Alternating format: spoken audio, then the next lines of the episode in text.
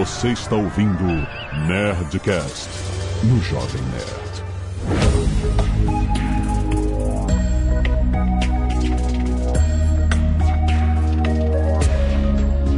Landa, landa, landa, nerds! Aqui é Alexandre Antônio do Jovem Nerd, esperando o Flávio me convidar novamente para o Orlando City. Nossa. É bom. Flávio, tem que ter uma terceira tentativa, Flávio. Aqui é Flávio Augusto e eu desisti de falar a frase que eu ia falar só pra dizer que eu não convido nunca mais. Ai, aqui é a Renata, vice-presidente do Grupo CRM. Olha que delícia, privilegiada de ter chocolate correndo nas veias todo dia. Tá gostoso ou não tá? Olha aí. Muito bem. Aqui é o Azagal, quero uma língua de gato. Ah! Ei, tá fácil eu tenho desse pedido. É justo antes de começar contar pra Renata que as duas vezes que eu te convidei pra ir no jogo, a gente tava numa sequência de vitórias e nas duas vezes a gente perdeu. E você foi eleito Mick Jagger brasileiro. Não, não, Vamos não, deixar não. claro isso aqui, né? Vamos deixar claro isso aqui, né? Tem que ter uma terceira tentativa pra gente ver se bate. Muito bem, nerds! Estamos aqui com Renata Moraes Vick, que vai falar sobre essa história maravilhosa da Copenhagen, da Brasil Cacau, cara, vice-presidente do grupo CRM. Uma história de sucesso de muitos anos. Quando ela falou chocolate nas veias, essa história vai ser boa. Eu vou ficar com fome já, já estou com vontade.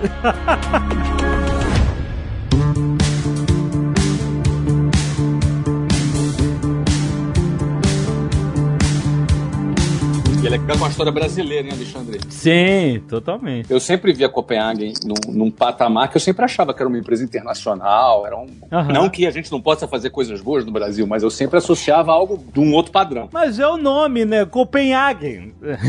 Você sabe que a gente tem o maior orgulho de ser realmente uma empresa brasileira. De fato, muitas pessoas acham que Copenhague, até pelo nome, né, capital da Dinamarca, enfim, acham que é uma marca estrangeira. E é uma história linda, porque não sei se vocês sabem, mas os fundadores da Copenhagen, Dona Ana e seu Davi Copenhagen, vieram da Letônia. A Dona Ana, ela era pianista e o seu Davi era um médico. E eles começaram a história da Copenhagen lá em 1928, uma marca de 90 anos, vendendo marzipan aqui no centro de São Paulo. Marzipan. Marzipan, Olha o aí. doce de amêndoas. E é isso, essa história linda que começou há 90 anos atrás e hoje aí tá em mais de 400 lojas em todo o Brasil e a gente continua com o pé no acelerador. Aí é- a Copenhagen foi pra sua família, exatamente. Em algum momento dessa. Nós compramos a Copenhagen em 96, eu entrei no grupo em 98. Então eu completo 21 anos de trajetória aí profissional no grupo CRM, nem tinha, né, na verdade, o grupo CRM na época quando eu entrei eram 90 lojas da Copenhagen, me lembro até hoje. Aham. Meu primeiro dia lá, 90 lojas, hoje já batemos aí quase 900 lojas. Então, enfim, bem legal, né, todo esse crescimento. Mas são franquias ou são todas próprias? São parte franquias, parte própria. Nós temos 40 lojas próprias e o restante da rede é franqueado. Que é muita coisa. 40 lojas próprias é muita dor de cabeça, meu Deus do céu. Lidar com 40 lojas. Olha, eu costumo ver como uma oportunidade, né? Que dá trabalho, dá. Mas a Sim. gente, a gente gosta dos caminhos mais difíceis. Os mais fáceis têm menos oportunidade. Exatamente. Você tem alguma concentração de, de lojas próprias em alguma cidade? São Paulo, Rio de Janeiro são onde concentram a maior parte das lojas próprias, mas temos também em Salvador, em Belo Horizonte, em Brasília, mas a maior parte aqui em São Paulo e Rio. E essas lojas são lojas que seguem o mesmo padrão das franquias ou elas são flagships, ou elas têm algum outro papel mais de, branding? Grande parte delas estão localizadas nos principais shoppings, mas não são flagships, exceto a loja aqui da Oscar Freire, que sim, é uma grande flagship, lá no Rio de Janeiro, Village Mall. Mas é uma super responsabilidade porque a gente tem que ser uma grande vitrine, né? Um grande exemplo Uhum. aí de padrão. Eu quero começar com um assunto faz parte da infância de muita, muitos brasileiros. Fiz parte da minha infância. Eu quero entender a língua de gato. eu, quando criança, era o chocolate A, a Pícola, sua filha adora. ama. Adora. É, então, é outra geração de É, eu ganho ela quando eu chego com aquela latinha do língua de, a gua- língua de de gato. gato. Então, e eu, quando era criança, eu adorava, eu tinha uma fixação por isso. E eu não sei se é por causa do chocolate que tem um sabor muito único da língua de gato, que eu quero saber qual é o segredo, ou se era pela fantasia daquilo ser uma língua de gato em forma de chocolate. E por que que é, seria interessante uma língua de gato? Vou te falar que você não é o único. Ah. De fato, de fato, a língua de gato, não só a língua de gato, em Abenta, chumbinho, fez parte aí da história de muitos e muitos consumidores, né? Em Abenta, Hum, meu Deus do céu. de fato, esses produtos a gente fala que são tão icônicos, acho que essa é a palavra que traduz bem, né? São tão icônicos que eles são submarcas da Copenhagen que não precisam de sobrenome. Ninguém fala língua de gato Copenhagen. Língua de gato é sinônimo de Copenhagen, a Benta é sinônimo de Copenhagen. Sim. Então, hoje eles têm realmente uma representatividade altíssima no nosso negócio, né, no nosso faturamento. São os clássicos da marca e que a gente preserva. Eu tava até brinco contando aqui pro Flávio, né, Flávio? Uma história curiosa Aham. que eu sou, o meu papel lá na, na CRM é, é, apesar de ser muito inquieta e tá sempre trazendo novidade, subindo a régua da galera, fazendo movimentos grandes aí de, de criar novas plataformas, o meu papel é traga novidades, mas não mexa na minha benta, né? Eu brinco, porque Não mexe, quando a não gente mexe. tem. Tem que não a mexe, não mexe, porque. Não, e, e aí vem muito essa pegada, né, cara? Que bacana a gente poder ter tradição, mas não ser tradicional. Acho que essa é a grande pegada de Copenhagen, né? Que, de fato, cara, a gente é uma marca de 90 anos que não é tradicional e tem uma super tradição. É. Esse é o nosso exercício diário aí. E é o elo emocional dos consumidores que faz a gente ter essa responsabilidade. Isso que você tá contando, puta, em Benta fez parte da minha história, língua de gato, é o que as pessoas trazem de verdade da marca. Todo mundo tem uma história de Copenhagen pra contar, né? Um Uhum. pedido de casamento, uma história engraçada, Ah. um hábito que tinha com a família. Então, são essas histórias verdadeiras da marca que a gente carrega e vai construindo nos próximos capítulos. Deixa eu fazer uma pergunta mais sobre marketing, Renata. Como é que a Copenhagen está posicionada no que se refere a presente? O elemento presente, a embalagem, processo todo, isso é parte da estratégia de marketing de vocês? Sem dúvida, Flávio. Esse é um ponto que diferencia bastante a Copenhagen, né? A gente é uma marca de presentes, até aquele próprio presente da sua autoindulgência, né? Mas é, o status que a marca carrega, a sacolinha vermelha passeando no shopping faz uma diferença imensa aí, né, no nosso negócio. Então a gente tem um super olhar cuidadoso com as embalagens, com realmente com a sacola, com o treinamento da equipe, como é feita a apresentação dos produtos, porque de fato a Copenhagen é vista como uma marca de presentes. E a gente sofre com esses concorrentes indiretos, sabia, Flávio? Hoje o que me incomoda mais e que eu tenho que ficar de olho aí, de fato, são outras categorias que não só o chocolate. Então, explica para o nosso pessoal o que, que é o concorrente indireto. É muito interessante. Concor- É, o concorrente indireto é, por exemplo, numa, num momento como o Nath é bastante representativo pra gente, você vai presentear, seja com vestuário feminino, seja com tecnologia, seja com perfumaria. Então, de fato, como a gente é um presente, a gente concorre com todos esses outros setores que não o setor direto aí de, de chocolates, né? E é legal porque a gente, nesse momento, ganha uma super vantagem competitiva, porque vamos parar pra pensar.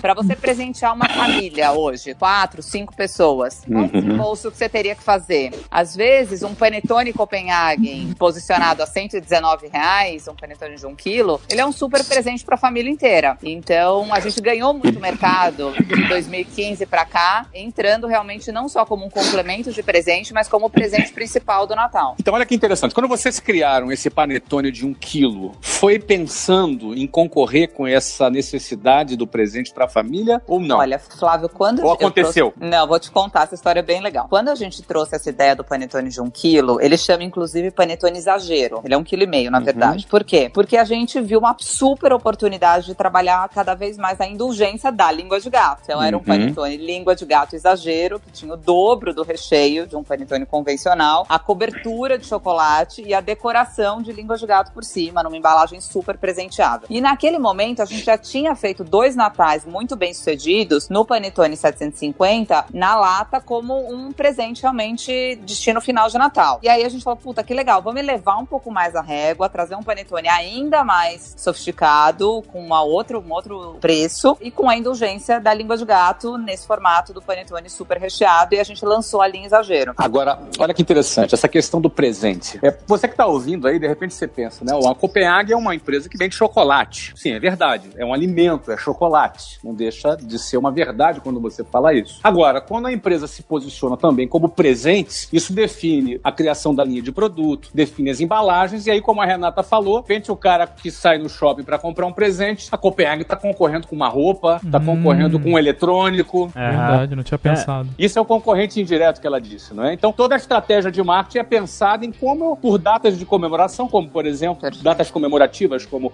é, ela falou Natal, mas você tem Dia dos Namorados. Mães, namorados. Mãe. E aí tem produtos específicos para essas datas comemorativas? Tem. Todas as datas, a gente trabalha esse calendário o ano todo. Então, desde mães, namorados, pais, crianças, também é uma, uma data que a gente trabalha. A Páscoa nosso principal momento do ano, né? Uma data comemorativa muito importante pra gente. Chega a representar hoje 30% do nosso faturamento anual, então é bem é, relevante aí no nosso negócio. E acho que tem um ponto, Flávio, super interessante aí pra quem tá ouvindo a gente, que é quando a gente se posiciona como presente, porque o consumidor faz essa leitura, a gente tem que estar atento não só na parte de definição de estratégia de marca, produto, mas, por exemplo, por que a Copenhagen hoje tem que estar nos principais shoppings? Por que a Copenhagen tem que escolher o melhor ponto comercial? Por que a Copenhagen tem que estar ao lado de outras grifes de, de, de moda, de, enfim? Porque, de fato, ela tá ali naquele momento, na jornada daquele consumidor que tá buscando um presente. Então, eu não posso ser chocolate e me posicionar, por exemplo, perto de uma praça de alimentação. Aham. Eu tenho que me posicionar dentro da Alameda, por exemplo, de grifes, onde é, Uhum. existem concorrentes indiretos que eu preciso estar ali, né? Então isso muda todo o nosso olhar sobre o negócio. Eu, a, minha, a minha visão de consumidor, de uma vida inteira de consumidor de Copenhagen, era de que Copenhagen era um presente coringa. Uhum. Era assim, ó, não sei o que dá pra essa pessoa, não sei o que ela gosta, é muito complicado achar roupa, porque não sei o quê. Ela permeia, né? É, chocolate todo mundo gosta e eu tô aqui dando o meu feedback como cliente mesmo. Pra mim sempre foi um presente coringa, ou seja, a maioria das pessoas vai gostar do presente e sempre foi na minha mente um presente sofisticado com um ticket não tão alto. Exatamente. Exatamente. Esse é o ponto. Esse é o Esse é ponto. o branding. Esse é o poder esse, do branding. Esse é, esse é o poder do branding, porque a gente tem produtos de a partir de nove reais, né? Então, assim, é, a gente transita numa régua de preço bastante flexível ali. Por exemplo, a entrada do Mil Delícias, eu acho que é um super case, né? A gente trouxe essa ideia do cara poder montar lá o sortimento que para ele for mais interessante no desembolso que ele achar mais interessante. Se ele quiser pegar um bombom, ele pega um bombom. Se ele quiser levar 100 gramas, ele leva 100 gramas, meio quilo, um quilo. Então, com isso, a gente entrou também um pouco no consumo que a gente chama que é o consumo on the go, né? Ou seja, o cara pega e já não é mais aquele consumo tão programado como um presente Copenhagen que tem o seu ritual e que a gente preserva, que é super bacana, faz parte da história da marca. Mas a gente começa a entrar em outras categorias, né? Como Mil Delícias, como a linha de tablets. Agora, mais recentemente, estava contando aí pro Flávio essa estratégia do Keep Copy que a gente trouxe, que é uma plataforma super jovem, super atual, super contemporânea, né? Que, que é uma delícia. Tem pipoca coberta de chocolate, você tem flocos de arroz cobertos de chocolate. Então é realmente aquele consumo que são porções de até 100 gramas a R$19,90 para você sair, comer no cinema, comer no final de semana com a sua família. Então a Copenhagen vai cada vez mais olhando a jornada do consumidor e criando um portfólio cada vez mais aderente a isso. Então, a minha grande pergunta é a seguinte, que mesmo que eu compre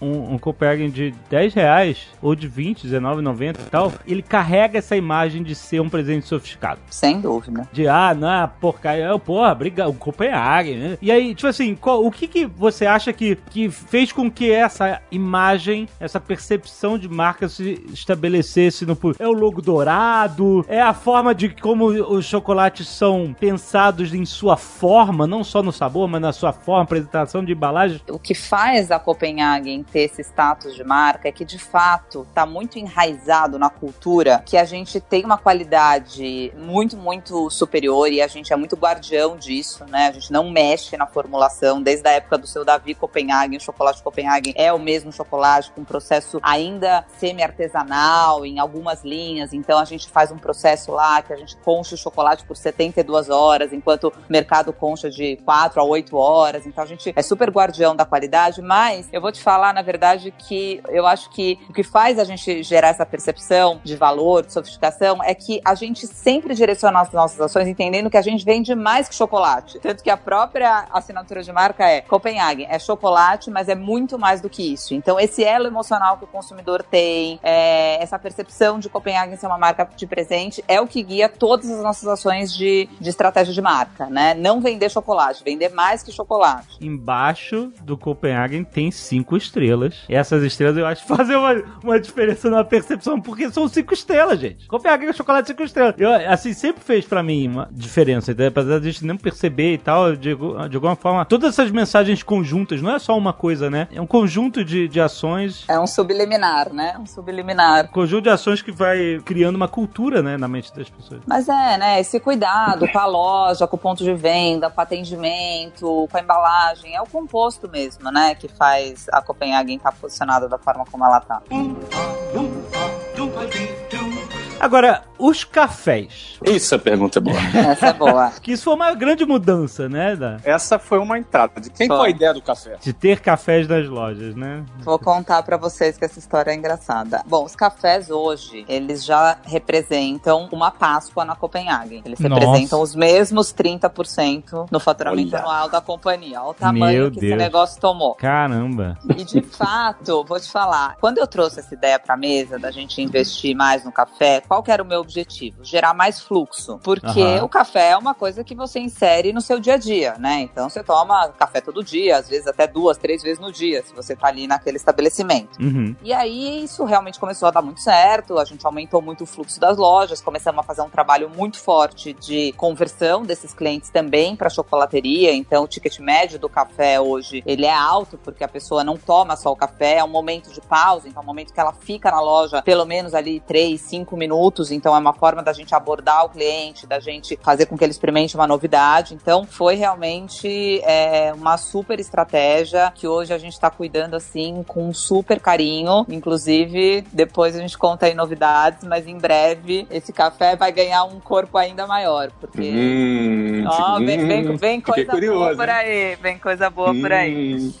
Eu quero permanecer no, no assunto de desvendar essa estratégia, porque eu digo, o café em si, só o café, só o, negócio de você sentar e, e tomar um café, ele é em mais ou ele tem um ticket baixo, tomar um- uma xícara de café, e normalmente as pessoas sentam e elas ficam lá, abrem o computador, entra no Wi-Fi, a pessoa que entra no Starbucks fica lá, ah, acha que tá morando lá. O cara fica a tarde inteira, faz reunião, faz call, não sei o que, e toma tipo dois cafés e, e ele acaba ocupando um espaço na loja durante um tempo grande, tem baixa rotatividade, eu já vi isso em vários lugares, esse é o problema, uma baixa rotatividade com um ticket muito baixo. Mas que pra você o café é mais um atrativo pra que você Recorrência. Pra gente, Ale, de fato, não temos muito esse perfil Starbucks, tá? O nosso Aham. giro é rápido, o cara toma um café, ele realmente, o que eu te falei, é 3 a 5 minutos. Eu acho que a grande sacada e o diferencial da Copenhagen é a cumplicidade do café com chocolate, né? O Aham. cara, cara, o cara vai na loja da Copenhagen, ele tá tomando um café e de fato ele tá olhando ali o Petit Waffle, que é o que acompanha o café. Ah, Aquilo virou um ritual, né? Aquilo você entra nas lojas. Eu adoro em loja. Eu, eu fico mais com um pé lá do que um pé cá. E a gente olha, o comportamento do consumidor é incrível que você tira de insights ali. Porque o consumidor, ele pede o café e ele tá de olho ali no Petit Waffle, né? Ah, olha só, mas que esperto. Então, a gente achou esse território da cumplicidade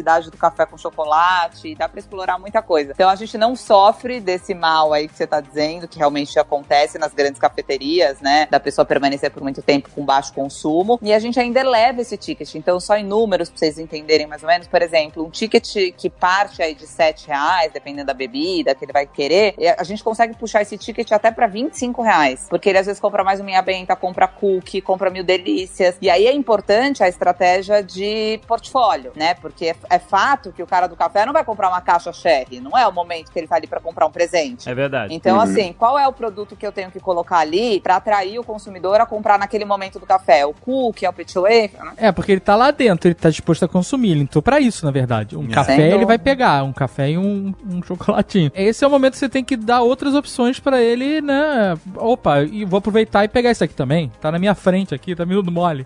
Não, e tem muita coisa que combina, né? Você pensa num alfajor, você pensa num pão de mel, enfim, tem mil opções dentro do nosso portfólio que chama, né, o convite pro café. Renato, você não está me ajudando, eu estou low carb, tá muito difícil essa gravação.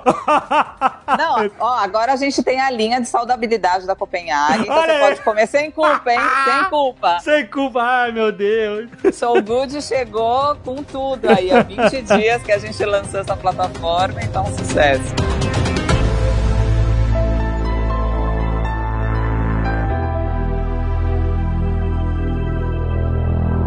Você começou a trabalhar com 16 anos, quando parece que seu pai adquiriu em 1996, Isso, e com 16 anos você começou ali como estagiário. perfeito. Eu tô perguntando isso pra você porque eu li aqui teu release e vi que você percorreu, sem moleza, todos os cargos da empresa até você se tornar vice-presidente. Quer dizer, não todos, vai em vários cargos, em várias áreas. Sim. Ah, ou seja, a história da Copenhague se confunde muito com a sua história pessoal. Ou seja, você entrou numa empresa que foi comprada, que faturava 38 milhões por ano. A CRM fatura 1,5 bi. Nossa senhora. E isso tem a sua impressão digital, Renata. Como é que você conquistou esse espaço? Porque eu digo isso, eu teria muito orgulho se os meus filhos, que eu tenho três, um de 19, um de 17 e um de 9, três meninos agitadíssimos, eu ficaria muito orgulhoso de ver um filho meu fazendo isso, porque eu vi você começando com 16 anos e tendo a sua impressão digital nesse mega sucesso da Copenhague. Bota essa pressão. Olha, teus filhos não podem escutar isso aqui, não. Vai ser uma pressão inacreditável.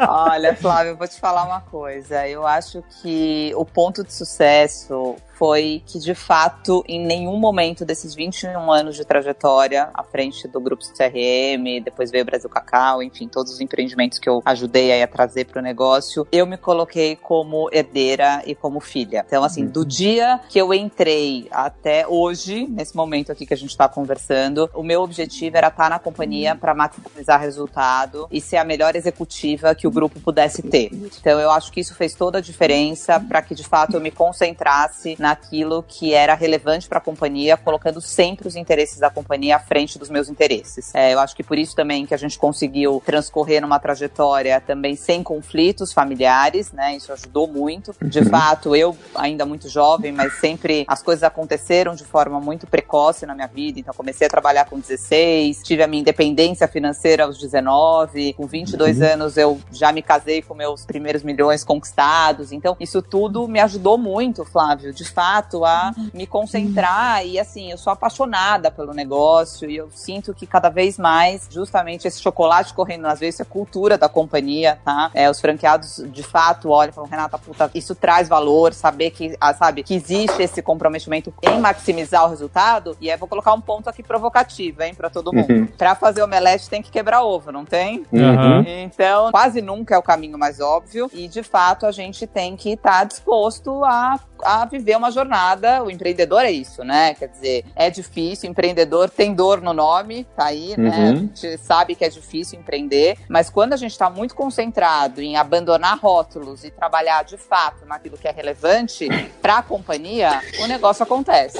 Você tocou numa palavra interessante, rótulo. Você carregava dois. Filha e herdeira. É quase sinônimo, mas são dois rótulos. Filha do dono. Eu sei disso porque eu tenho três filhos do dono aqui na minha casa. São meus três filhos. Sim. Isso aí, talvez você disse que teve o privilégio de estar numa família que não teve conflito, vocês tiveram uma boa convivência, mas essa empresa tinha executivo. Sim. Como é que foi lidar com, não sei, esse olhar, às vezes tá Olha, algum Flávio, preconceito? Como é que você que- conquistou esse teu espaço? Eu acho que de fato não tem como negar que existem, né? As pessoas eh, acabam, enfim, tendenciando a, a primeiro rotular depois, né, entender de fato, enfim, o que, é- o que aquela O pessoa valor. tá, tá- o valor, né? Mas eu Uhum. acho que o, o meu maior combate a isso tudo era números, né? Assim, eu, eu me, importa, eu, eu me importava pouco, pra não Uhum. dizer nada, mas assim, de fato aquilo não, não conseguia muito me corromper, sabe? Eu não me sentia invadida por aqueles Uhum. rótulos. Então, eu acho que doía mais nos outros, né? De falar aquilo. Aquilo, pra mim, não fazia muito sentido aquilo tudo, porque eu tava muito concentrada em trazer Resultado. resultado, muito concentrada. Perfeito. E pra mim, a minha, o meu balanço era eu comigo mesma no espelho, dizendo, Renata, você tá trazendo valor pra companhia? Tá dando certo? Se não estiver dando, se não for você, a gente muda. Então, Uhum. eu acho que eu nunca me comportei, né? Como filha do dono. Então, as coisas foram É, e o, e o resultado te dá autoridade, né? te dá Exato. respaldo. Os números respondem tudo, né? Contra fatos e números não há tantos argumentos assim, né? Mais uma vez, a gente falou muito de estratégia, de posicionamento de marca e tal, mas o produto em si. A gente falou dos tradicionais, né? Tradicional, tradicional, não mexe, não mexe, não mexe. Não mexe.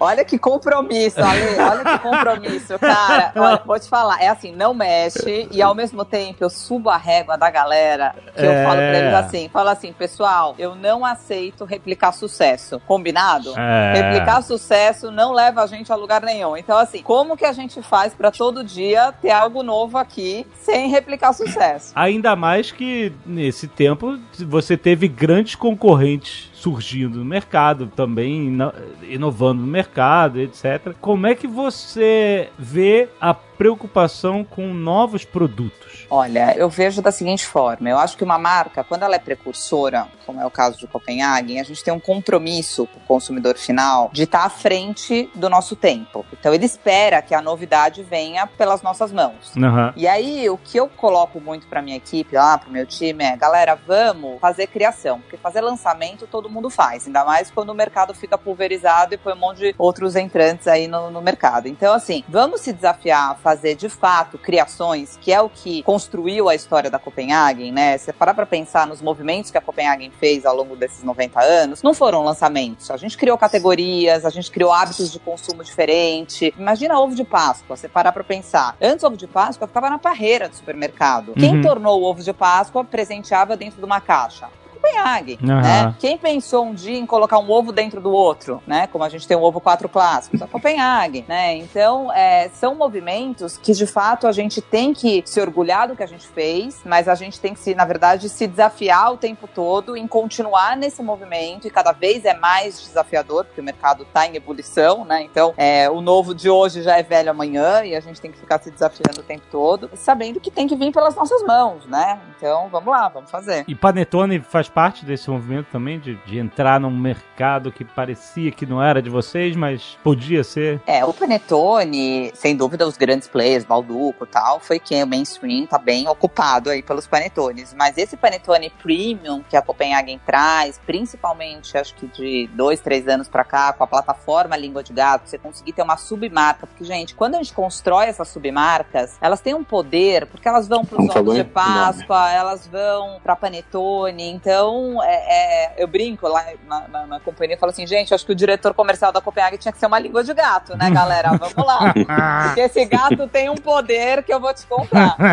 É, e falando em poder da língua de gato, não vamos nos esquecer do poder do café, já que você já citou, que a Copenhagen vende um café por segundo. Certo, Exatamente, Renato? Flávio. Certíssimo. A cada Enquanto a segundo gente conversou aqui, ó, ó, café, Nossa, quanto café, que é. Quanto café tá vendendo? Deixa eu mudar um pouquinho dos produtos. A gente falou de produto, falou um pouco da história, um pouco da trajetória da, da Renata, e o tempo já está voando e a gente quer aproveitar, porque a Renata é essa usina de energia e de sucesso que está aí impressa na, na Copenhagen. Só que por trás disso tem um canal de distribuição principal, que é a franquia. A Copenhagen tem hoje mais de 800 lojas, sendo 40 lojas próprias, ou seja, a franquia ela é um importante canal de distribuição da Copenhagen. Como é que você treina essa turma toda? Você se encontra presencialmente com eles? Você tem ferramentas à distância para treinamento? Você tem consultoria de campo? Qual é a tua estrutura para gerenciar esse time imenso de franquias? Olha, Flávio, hoje a gente tem um núcleo de educação corporativa, uma universidade dentro do grupo CRM que chama NEC, né, Núcleo de Educação Corporativa, onde a gente disponibiliza treinamentos presenciais e treinamentos na plataforma e-learning, que realmente a gente precisa dela para chegar aí no Brasil inteiro, porque não esquece que são 800 lojas em, né, em todo esse Brasil aí que a gente Imenso. Continental. É, exatamente. Então, a gente tem uma equipe de consultores de campo que visitam frequentemente as lojas. Nós temos as reuniões regionais, onde vai aí sim todo o time de supervisão, enfim, muitas vezes até os próprios diretores participam das regionais. Nós temos dois encontros por ano que são super importantes, que são os showrooms. A gente faz um showroom de Natal e um showroom de Páscoa. Eu tive com o meu Uhum. pessoal aí, com todos os franqueados, semana passada, fazendo já a Olha. Páscoa de 2020. Já faz os pedidos. 2020. Exatamente, já estamos lá na Páscoa de 2020. É um momento super importante, olho no olho, que a gente passa esse chocolate que corre nas veias aí pra todo mundo. É um momento super gostoso de estar com todo mundo. Eu sou é, super próxima da rede, acho que isso faz toda a diferença, né? A gente tá na linha de frente sentir esse termômetro, esse calor. Então é toda uma estrutura mesmo, né? O franqueador ele tem que estar estruturado para isso e tem que estar o tempo todo revisitando, viu, Flávio? Porque uhum. a gente tem tudo isso, mas a gente está constantemente investindo, trabalhando com as consultorias, buscando o que tem de novo para deixar esse serviço cada vez mais redondo aí para o franqueado. Na rede inteira, quantos funcionários? A gente hoje tem mais de 1.500 colaboradores. A Brasil Cacau é uma marca, parte do grupo, mas ela é voltada para fazer produtos de preço mais acessível, certo? Você pegar uma fatia de mercado que talvez ache a Copenhagen muito sofisticada. A Chocolates Brasil Cacau, ela nasceu em 2009 uhum. com uma proposta muito clara de trazer um chocolate de fato de qualidade, porque esse é o principal pilar de, de Brasil Cacau. O chocolate da,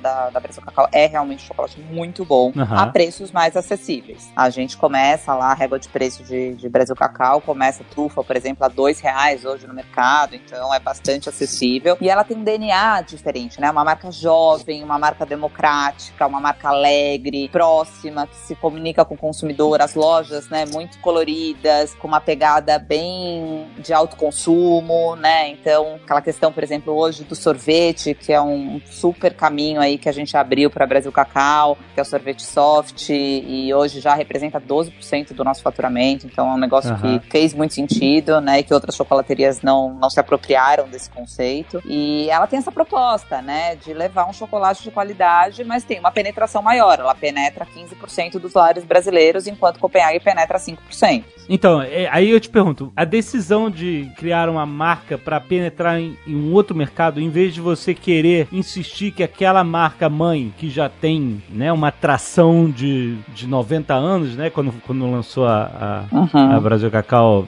é, menos que isso, né?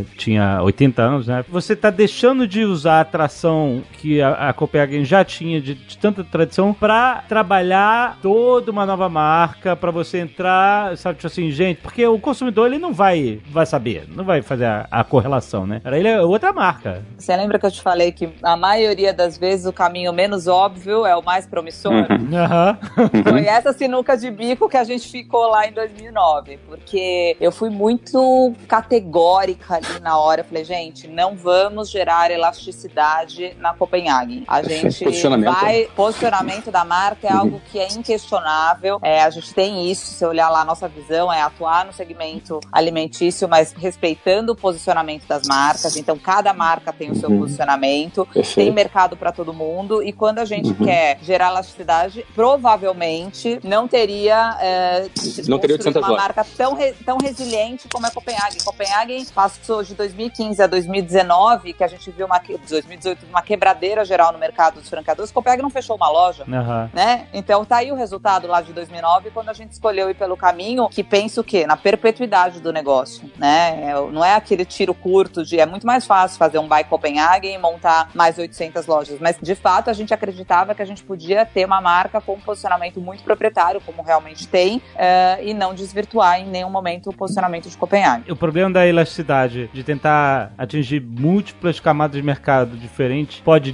desgastar a marca, criar confusão na cabeça do consumidor, não atingir o consumidor final que você quer na nova, na nova faixa de mercado. O que eu vejo, Alexandre, é que a gente, se a gente não tem um posicionamento muito claro, a gente não consegue seguir uma estratégia. E aí, se a gente não segue aquela estratégia uhum. clara, a gente não mantém foco naquilo que a gente precisa fazer e a gente perde velocidade e eficiência. Aham, uhum, para todos os lados. Para todos os lados. Você quer fazer tudo com a mesma marca, você não consegue, né? Então, como é que eu tô lá? A gente veio conversando esse tempo. Como é que eu penso no presente, no lacinho, no café, no atendimento? Se de fato eu tenho que colocar tudo dentro de 35 metros quadrados embaixo de uma única marca. É verdade. Né? Não consigo fazer isso. Então, é, eu acho que foi uma decisão bem acertada. A gente aproveitou o movimento de mercado, porque é o nosso lado empreendedor, inquieto, né? Não podia deixar passar um movimento favorável aí. Empreendemos uhum. uma marca de sucesso hoje, que já é do tamanho da Copenhagen, olha que incrível. Já tem as mesmas uhum. 400 lojas, né? É, de fato, trouxe uma, uma, uma relevância maior para o próprio grupo. É, então, aproveitamos uma oportunidade de mercado sem precisar fazer esse movimento de gerar elasticidade na Copenhagen. E o franqueado da Copenhagen acabou comprando franquia? É Brasil Temos. Cacau também? Temos, temos alguns franqueados de Copenhagen têm lojas da Chocolates Brasil Cacau. Geralmente na mesma Mas- região, de repente. Na mesma região, mas foi muito legal, Flávio, eu vou te falar. Falo até como empreendedora aqui. Trazer uma galera nova, sabe? Uhum, Porque claro, o per- o per- é muito legal, muito legal. Uma- um pessoal mais jovem, com uma cabeça super aberta, com uma puta vontade de trabalhar, sabe? Perfeito, É, perfeito. meu, foi bem legal. A gente tem muitos franqueados, tem alguns franqueados Copenhague que são franqueados Brasil Cacau e que foi legal para eles também, porque oxigenou também para os próprios franqueados Copenhague, né? Ampliou o repertório deles de investimento. Então, eles muitas vezes, na verdade, a Chocolates Brasil Cacau nasceu de uma inquietude, vou contar para vocês. Eu tinha 2 mil candidatos interessados em franquias Copenhagen e eu não tinha 2 mil pontos para abrir novas lojas Copenhagen. Então, eu lembro do, eu lembro do primeiro dia que eu entrei na reunião e falei assim, gente, eu preciso falar um negócio pra vocês. A gente vai precisar criar uma marca nova, porque a gente tem 2 mil candidatos e a gente não tem 2 mil pontos pra abrir novas lojas Copenhague. Aham. E aí foi realmente, porque é isso, porque 2 mil candidatos, o cara quer loja em cidades pequenas que não cabem em Copenhague. Então a Brasil Cacau, ela penetra 15%. Então ela tem mais um leque mais aberto de opções do que a Copenhague, né? Que espetáculo. Agora, em números rápidos, Renata, para abrir uma franquia da Copenhagen, é, investimento de taxa de franquia, montagem da loja, capital de giro, qual Tá. o valor de investimento para uma franquia Copenhagen? O, o- investimento da Copenhague, Médio, né? considerando, é, considerando hoje uma loja de 35, 40 metros quadrados, já com a taxa de franquia, em torno de 400 mil reais, com todos os investimentos aí considerados, tá? Para implantação da loja. E Chocolates Brasil Cacau, 180 a 200 mil reais. E o modelo de quiosque, que é um modelo que a gente aposta bastante para Hum. Brasil Cacau, a partir de 90 mil. Ok, ou seja, 400, 290, e você percebe, Alexandre, que ela também pega um outro nicho de investidor. Investidor. É, de investidor, sim. Porque é um cara que tem 400, é um, é um perfil, o cara que tem 200 é outro, o cara que tem 90 é outro. Exatamente. E como ela já estava bem bastante pulverizada, uma segunda marca que pegasse, ou seja, ela cria uma arquitetura de marca que ela pega dois diferentes públicos e ela alinha a comunicação para não ter confusão no mercado, acabou. Tá Perfeito. resolvido e, E- hoje, e hoje ela tem 800 lojas. E de fato, né, Flávio, esses 2 mil interessados lá em 2008, quando a gente resolveu empreender a Chocolate Brasil Cacau, também não eram 2 mil com 400 mil reais de capital Também pra não. investir, né? Então, com isso, a Exato. gente abriu a possibilidade de conseguir atender grande parte aí desses candidatos, tendo uma opção realmente de franquia com um investimento inicial menor. Retorno sobre investimento em meses. Em quantos meses o retorno sobre investimento? Payback de 24 a 36 meses para ambas as marcas. E obviamente a- o franqueado ele vai contar com todo o aparato de treinamento, suporte e etc. Todo, todo o suporte, pré e pós-inauguração. Que a pessoa não precisa, assim, a pessoa não precisa entender de chocolate, ela precisa ser, ter sangue nos olhos, né? De ser, ser empreendedora, né? Ela precisa querer correr chocolate nas veias. Aí a gente, aí a gente faz negócio. Ela não precisa entender de chocolate por enquanto, mas a hora que ela entra no negócio, ela recebe todo o treinamento para entender de chocolate, né? Exatamente, exatamente. Nós tem que ser apaixonado. Isso, isso é, é uma característica da nossa cultura, essa paixão, essa inquietude, essa vontade, esse orgulho de ser um embaixador Brasil Cacau, embaixador Copenhagen, é uma coisa que de fato a gente valoriza muito. Bom, além de correr, nas vezes da Renata Chocolate, também corre, né, um sangue empreendedor. Tão empreendedor que dois anos atrás ela criou um novo empreendimento. Que novo empreendimento é esse? Olha, Flávio, há dois anos atrás, em 2007, eu acho que estava num momento onde corria chocolate e endorfina na veia, né? Porque eu tenho um lifestyle super saudável, enfim, há mais de oito anos que eu pratico atividade física de forma super constante e intensa. E eu vi uma super oportunidade de trazer para o Brasil um sistema, na verdade, de estúdio que oferece aulas que mesclam técnica de luta com treinamento funcional. Só que é um modelo de negócio super diferente, porque a gente acredita tanto no modelo de negócio que a gente não. O, o sistema comercial do estúdio é pay per use, ou seja, você só paga de fato o dia que você vai no estúdio. Então não tem mensalidade, não tem taxa de adesão A gente acredita que a gente vai fidelizar o aluno. Então o cara vai lá, ele compra créditos, 5 créditos, 10 créditos, quantos créditos ele quiser. Ele compra 5 créditos, passa dois créditos para um amigo, para o outro, enfim. Olha aí. E a gente trouxe aí o estúdio Soulbox para o mercado, trouxe uma grande flagship lá no centro do Itaim, na João Cachoeira. É, hoje a gente oferece quatro modalidades de aula, que é a aula de Soulbox, que é essa que é a principal, que mescla é, funcional com técnica de luta. É, aula de Soul Cross, que é um treino bastante intenso aí de funcional. É, a aula de Soul Bike, que é uma aula de spinning, bastante diferenciada. E a aula no ringue, que aí você escolhe qual modalidade que você quer fazer. É uma aula particular que você faz no ringue. Mas aí você vai comprando pontos, é isso? E gastando em cada. É isso que eu entendi? Não, esse estúdio, ele, ele é, tá localizado aqui em São Paulo, na Uhum. João Cachoeira. É uma, uma academia, né, no sistema de estúdio. Sim. Ah, e a ideia é que a gente parta para um plano de expansão com mais unidades próprias e também franquias desse estúdio, tá? Em outras localidades. Vocês estão localizados aonde, hein, o Alexandre e os David? Vocês estão aonde em São Paulo? Em Pinheiros. Estão em Ah, Pinheiros? É, ficou- perto- é pertinho do Itaim, cara. Ó a ideia, ó a ideia. Ah, Eu acho que vocês deviam mexer essa carcaça aí. O convite, hein? Olha. Eu acho que o dia que o Flávio for, tô lá dentro. Vamos marcar todo mundo? Vamos Vamos, marcar lá fazer todo um treino. Mas ó, vou colocar um desafio pra vocês. Quem aí topa acordar? Porque o meu dia começa às 5 da manhã. Não sei que horas começa o dia de meu. Deus. Nossa. O meu dia acaba às 5 da manhã. É, A gente se encontra no fim do teu dia, no começo do meu. Olha que legal. Exatamente. Que lindo, ó, parabéns, parabéns, Renata, que, que espetacular história, do início ao fim, um sucesso assim, muito marcado por resultados, por números, de forma incontestável. Também agora nessa nova jornada com a Soulbox, eu desejo para você muito sucesso, eu não tenho dúvida nenhuma do sucesso. Eu entrei no site, achei espetacular a ideia, o conceito, a formatação, e isso aí para se multiplicar com o know-how que você tem de franquia, vai multiplicar rapidamente, em muito pouco tempo vai ser um grande sucesso. Ela vai voltar aqui para falar das 400 estúdios do Brasil. Vamos lá, vamos lá, né? A gente, a gente pensa grande. Vamos, vamos pôr o pé no acelerador. Obrigada, viu, Flávio, pela oportunidade. Ale, foi muito bacana aí bater esse papo com vocês. Eu tava agora no final pensando, puta, eu acho que tem língua de gato lá na, lá na cozinha. Olha que legal, a gente come uma língua de gato e vai treinar na Soulbox.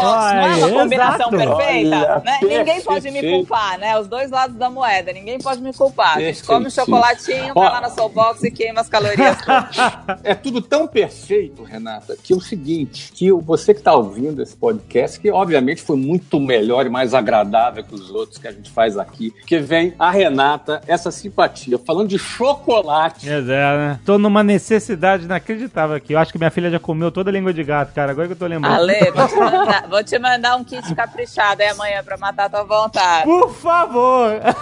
ah, eu tô muito à vontade. E aí fica todo mundo com esse gostinho de quero mais. E pra essa Uhum. galera que tá com gostinho de quero mais, no dia 16 de setembro entra no ar um novo estudo de caso do meusucesso.com. Adivinha com quem? Ah, rapaz, adivinha.